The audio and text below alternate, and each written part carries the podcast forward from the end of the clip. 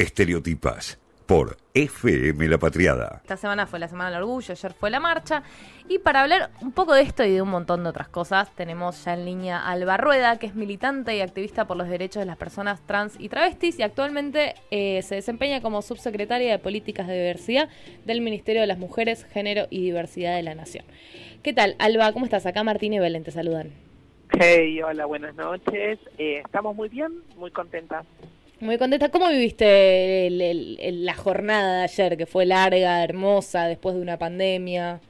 Sí, así, con muchos encuentros de compañeras con las que nos habíamos encontrado en la virtualidad y nos pudimos saludar, marchar, este, encontrarnos, compartir un día muy bueno y la verdad es que creo que principalmente para nosotros como comunidad LGBTIQ+, en Argentina, la marcha del orgullo, sobre todo la treintaava, la, la, lo que significa para nosotros, la trigésima, perdón, la trigésima marcha este, del orgullo. Eh, en Argentina eh, fue para nosotras, en, en, Buenos Aires fue para nosotras eh, encontrarnos principalmente con todo lo que significa una agenda social, política, encontrarnos también desde, encontrarme también desde la Ministeria de las Mujeres, Géneros y Diversidad, eh, fue realmente un, paso enorme, porque creo que lo que sucedió en la, en la última marcha este, y la de ayer eh, fue justamente eso, encontrarnos ya con una ministeria, con una línea de políticas públicas, con, con una agenda también eh, social y política actualizada. Nosotras veníamos de, de años donde el macrismo había detenido los avances, no solamente normativos, sino también en políticas públicas, y ahora encontrarnos, por ejemplo, con la ley de interrupción voluntaria del embarazo, con lo que es la ley de cupo laboral travesti trans, lo que es la ley de equidad en los medios de comunicación, eh, bueno, más las líneas de política pública. Nosotras eh, como ministeria tenemos una definición primero paradigmáticamente distinta respecto a lo que se, se, entiende por violencias por motivos de género, incluyendo ahora a la población LGBTIQ+. Este, creo que justamente entre esas, las líneas sustantivas, eh, dimos un paso importante, por supuesto, en, este, sobre agendas postergadas históricamente. Hace 30 años empezamos a marchar, eh, hace 50 el Frente de Liberación Homosexual se constituía como el primer grupo de organizaciones en nuestro país y en Latinoamérica, es decir, hay toda una historia eh, social, política, que habla de agendas postergadas históricamente, pero que empiezan a tener cada vez más cuerpo, más forma dentro de la línea de las políticas públicas. Es decir, como todos los movimientos de derechos humanos, nosotros también apostamos a esas transformaciones sociales que implican, por supuesto, el reconocimiento de derechos y también trabajar específicamente para que esto implique un cambio social y cultural. Alba, ¿qué tal? Belén de los Santos te saluda. Quería preguntarte justamente en este sentido, ¿no? Saliendo de la pandemia, eh, que bueno, muchos estamos muy contentos de volver a encontrarnos en las calles, de poder retomar cierta normalidad, si podemos decirlo así, pero efectivamente estamos cursando un panorama social, en, lo social y en lo económico bastante devastador, con lo que tiene que ver con los números de pobreza y, demás. Y sabemos obviamente que la, población tanto de mujeres como del colectivo LGBTIQ más eh, es particularmente afectada por esta situación, ¿no? Entonces quería preguntarte en ese sentido, como qué políticas desde el ministerio se están eh, proponiendo en, ese clave, me imagino que, en una coordinación con los ministerios de Economía, de Desarrollo Social, ¿cómo, cómo abordan desde esa forma integral lo que implica la pospandemia y, y sus consecuencias sociales? Sí, hay que aclarar que para nosotras también el tema de la pandemia fue un, cambio significativo, principalmente porque hablando en términos económicos, por ejemplo, sumar a compañeras travestis y trans por primera vez a lo que son los programas eh, sociales. Acá hubo una definición que tuvo que ver con no solamente módulos alimentarios, sino con que haya más de 6.000 personas trans integrando el potencial trabajo significa para nosotras haber dado una definición, ahí sí en articulación con otros ministerios, que implicó, este, digamos, un, que por primera vez tantas compañeras puedan acceder a un programa social. El cupo laboral es una respuesta, este, digamos, de estructura a una economía eh, atravesada por la, este, digamos, por la violencia estructural. Hay algo de esa desigualdad que se ve y que se manifiesta en la falta de oportunidades laborales, el cupo laboral, el empleo para personas trans dentro de lo que es la administración pública. Este, hoy es la herramienta este, de las más fuertes que nosotras tenemos para que miles de personas trans puedan obtener eh, un empleo formal, también formación y capacitación en el empleo, terminalidad educativa, eh, aportes jubilatorios, acceso a una obra social, es decir, ahí hay una integralidad de derechos, vacaciones pagas. Este, uno de los datos eh, con los que trabajamos por la, en, en el encuadre de la ley de cupo trans era que más del 80%, en, en realidad entre el 88 y 90% de las personas trans no tenían un empleo formal ni lo habían tenido nunca en su vida. Entonces, eh, digamos, poder abonar a una política de empleo, este, sin duda es de un empleo formal, sin duda es uno de los pasos que, que da cuenta de una, este, de una propuesta este, eh, que, que, que modifique la estructura de la desigualdad. Para nosotros por supuesto, eso no puede ser el todo. La ley está aprobada desde julio. Eh, con el decreto pudieron ingresar 250 personas trans, es decir, ahora tienen que ser el, espacio de miles de compañeras este, que ingresen y para nosotras una de las líneas fundamentales tiene que ver con el cumplimiento de la ley de cupo trans, que, además nos pone plazos. La ley habla de que tenemos dos años para cumplirla este, al menos en el 1%, y esto significa trabajar con el Poder eh, Judicial, con el Poder Legislativo eh, y con las provincias. Eh, nosotras, además de esto, la ley y también como herramienta de transformación implica dos datos fundamentales. Uno, incentivo a, las empresas privadas. Así que también estamos trabajando en la reglamentación de ese artículo con las compañeras de la FIP para que se reglamente justamente el artículo 11 que, implica los aportes del Estado para que las empresas puedan emplear a compañeras y compañeros trans. Y con esta herramienta para nosotras es también promover espacios laborales donde la participación de, nuestra comunidad tenga que ver con dar un cambio cultural a que nosotros también tenemos, este, digamos, capacidad laboral y además de esa capacidad laboral este, acciones en torno a, la, a, la, a la transformación de instituciones binarias, machistas, patriarcales. Bueno, esa es una de las líneas, este, los incentivos a la, y la ley también prevé préstamos a, a compas trans y además de esto, eh, de los incentivos a las empresas, préstamos y el acceso dentro de la administración pública hay otro de los capítulos que, que habla principalmente de, del acceso a la, a la terminalidad educativa. Parece un tema menor cuando hablamos de economía, pero en realidad el acceso a la educación para la población trans siempre se fijó como un techo muy alto por la expulsión este, que vivimos en nuestra comunidad, con lo cual políticas de terminalidad educativa permiten también fortalecer otra de las cuestiones que son proyectos de vida basados en otras herramientas. Así que creo que el cupo es una respuesta integral, creo que este, tiene muchas dimensiones la ley de, cupo y esto va a permitir, este, por supuesto, eh, eh, empezar a establecer las bases de, que ya la supervivencia sea por lo menos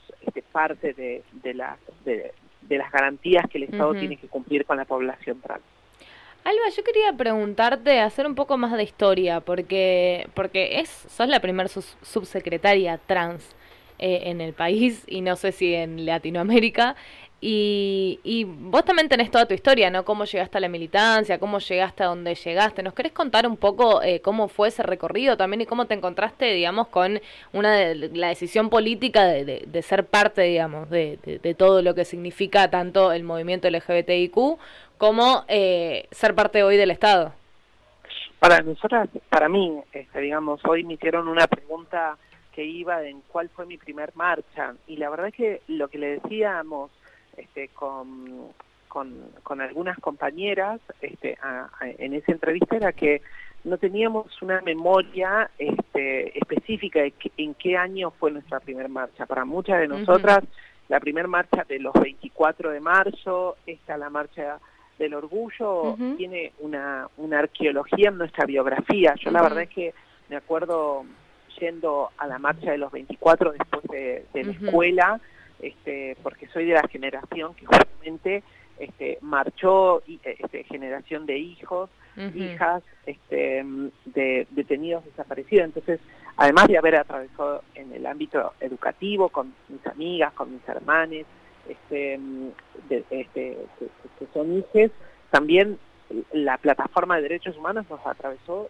casi te diría, de manera estructurante de nuestras vidas y militancias. Con la marcha del orgullo pasó igual y, lo que y lo que quiero decir con eso es que eh, creo que pasaron muchas cosas en, las marchas del orgullo, pero también entre ellas hay una memoria colectiva de, de lo que significa para, para nosotros la militancia. Eh, yo creo profundamente en, en, el trabajo que hacemos, pero también sé que hay una resistencia, que hay un movimiento que es independiente, que tiene que ver con pluralidad de voces, con pluralidad de, posiciones que se, que se desarrollan y se expresan también en la marcha. Luana Berkins hacía la contramarcha todos los años con un carrito, con su megáfono, este, este, y, y, y, gritando un, un, dato fundamental que es esta, ¿no? Que, que la mm, este, mira, hoy, hoy lo decíamos también, este, una de las consignas era, señor, señora, no esté indiferente, se mata a las travestis en la cara de la gente. Y esto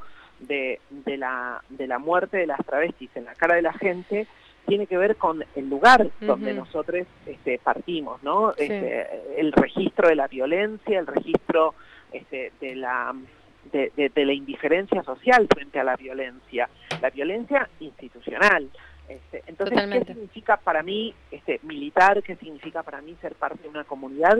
La verdad es eso, es este, digamos, saber que hay una estructura social, cultural, en la que siempre va a faltar para, este, para nuestra generación, pero que tenemos la responsabilidad, este, primero, en, mi caso, este, de, de, laburar todos los días, este, digamos, por nuestra comunidad. Pero además, en términos más sociales, es también saber transmitir cultural y políticamente lo que significa el movimiento LGBT a otras generaciones. Yo creo que hay, por ejemplo, se vio mucho con el con el 2018 y lo que fue toda la juventud, desde, sobre todo de compañeras que desde las escuelas medias, las escuelas secundarias salieron a la calle a pelear este, digamos, a, visibilizar el pañuelo verde, a pelear por una ley de interrupción voluntaria del embarazo. Bueno, esa generación que exige también hablar de diversidad en las escuelas, también tiene que conocer a Loana, a Nadia Chazú, a la Mocha Celis y además en cada uno de nuestros territorios parte de nuestra historia. Entonces, ¿qué, ¿cómo me siento? Siento no solo una responsabilidad hoy institucional y política, sino también siento esto, que hay una transmisión social y cultural que no puede quedar solamente planteada en términos de los debates estatales. Acá hay una cultura de la diversidad que es este, amplísima y que tiene que estar presente en, intergeneracionalmente. Bueno, esos son los desafíos de nuestra generación, que haya una memoria activa, política, este, y además este, encontrar esto, este, encontrar nuevos horizontes donde la violencia no sea, este, digamos, el, el, el único la única realidad del imperio para, para, para nuestra comunidad, sino más bien que se fortalezcan las organizaciones sociales, que se fortalezcan las estrategias normativas y políticas públicas, este, que haya políticas de memoria en torno a todos nosotros. Entonces, lo que creo es que estamos en un momento histórico este, de bisagra, tengo el privilegio de la vida, soy una traba mayor de, de, 40 años y tengo el privilegio de la vida, que eso implica una enorme responsabilidad en nuestra comunidad. Así que un poco en ese en esa síntesis quise contar cómo me interpela todo, este momento histórico. Sí, y ser parte, digamos, de, todo ese recorrido, porque vos fuiste militante desde la autogestión y hoy estás en un lugar del Estado que, mm, que hace un rato hablábamos con, con Lucrecia Leer, una militante feminista de, de, hace un tiempo, y le preguntábamos también cuando arrancó a militar si, se, si veía la posibilidad de que esto suceda. ¿Vos cómo, cómo lo viviste en ese momento? Las, tus primeras marchas del orgullo, tus primeras eh, eh, eh, actividades dentro de organizaciones eh, del colectivo LGBT, ¿cómo, ¿cómo lo viviste vos? ¿Veías esto posible? Yo no, cuando yo era chica no sabía, te, digo en serio, este, primero lo que sabíamos, por ejemplo, eh, sobre cirugías de, de comillas cambio de sexo era que se hacían en Chile, que había que tener una fortuna, que cómo eh, se obtenían documentos, este, tenía que ser de manera ilegal, que, que, que, había gente que, podía hacer los documentos de manera ilegal. Este, digamos que si veías un patrullero te tenías que esconder, que el destino de las travestis era la prostitución.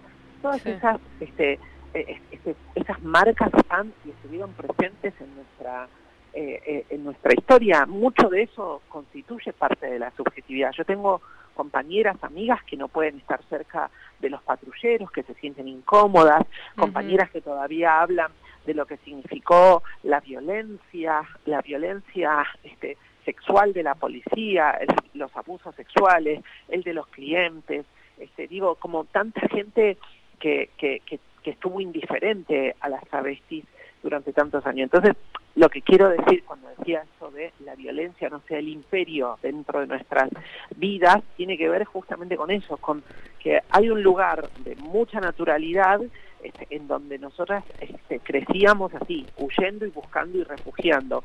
Lo que sí creo que este, cambió muchísimo, y esto sí lo, lo veo multiplicado a lo largo del tiempo, y, y por eso quizás este, me, me permito como, como entender un poco más este, que cómo, cómo se desarrolló esta lucha es a través de nuestras comunidades. O sea, eso creo que fue una enorme herramienta. Por ejemplo, eh, encontrarnos con, este, con organizaciones sociales. Cuando yo empecé a militar ya estaban las organizaciones, ya existía ATA, ya existía LIT, ya estaba este, Diana Zacayán hacía unos pocos años laburando en el MAL este, y, y la conocí este, digamos, apenas conecté con, con la militancia, al igual que a Marlene, a Loana, este, eh, no había muchas compañeras en aquellos años, lo que había era este, digamos, una comunicación fluida para hacer determinadas acciones y fue creciendo dentro de esos espacios estas agendas. Ah, se aprobó la ley de identidad de género y, y Diana este, nos llamó, y, y, no a mí, nos llamó a muchas compañeras travestis y trans para decirnos este, tenemos que militar por la ley de cupo en la provincia de Buenos Aires. Eso era lo que se hacía en aquellos años. Era este, Loana hacía una actividad, una actividad, no te digo que era presentación de la ley, hacía una actividad y agarraba el teléfono y llamaba a todas las compañeras este, de, todos los espacios para invitarlas y la que quería estaba y la que no quería por sus cuestiones no iba, pero ella llamaba sistemáticamente para invitar. Lo que quiero decir es que había un concepto de comunidad y, de, y, de, alianzas que fue creciendo también a lo largo de los años. Entonces, ¿cómo, cómo lo vivo? Lo vivo este, realmente entendiendo que fue el movimiento social de la diversidad, las travestis, las trans, quienes efectivamente eh, lideraron muchas de estas agendas. Entonces, creo que es un poco en esa clave este, lo que lo que planteaba, ¿no? En una clave este, de, crear comunidad como un espacio que crea nuestras democracias. este, cuando detenían una compa, sin duda, este, era a través de, de, lo que salía. En el Mochaceli yo siento que, por ejemplo, hoy, ¿no? En el Mochaceli funciona un poco así. Este, detienen a una piba, da aviso a, este, otra compañera y ya la comunidad del Mocha se pone en contacto. el trabajo del Mocha, la verdad, de la Mocha es increíble. Sí, como... exactamente, pero es, es, quizás lo más cercano a, a, cómo se vivía en aquel momento, que era con, con compañeras este, en territorio, dando alianzas, no todas eran abogadas, no todas eran este, digamos, feministas, eran compañeras comprometidas con las trabas, que amaban a las trabas y que reaccionan este, y actúan frente a determinadas situaciones. Eso es lo que me parece que, es uno de los puntos para, para recuperar. Alba, nos encantaría seguir charlando con vos eternamente, pero tuvimos un programa de eh, un montón de emociones, de son, son temas fuertes, ¿no? Días fuertes, también días muy movilizantes. Y, el tiempo en la radio es tirano. Si fuera por nosotras estaríamos horas y horas hablando y escuchándote. Así que te agradecemos muchísimo por tu tiempo con Estereotipas. Sabé que tenés el espacio eh, para cuando quieras eh, volver a charlar con nosotras, contarnos algo, alguna movida nueva desde el ministerio, alguna movida nueva desde la autogestión. Aquí estamos siempre y te deseamos también lo mejor en lo que queda de gestión y te mandamos un abrazo grande. Abrazo enorme para ustedes. Muchas gracias por el tiempo. Gracias a vos por tu trabajo.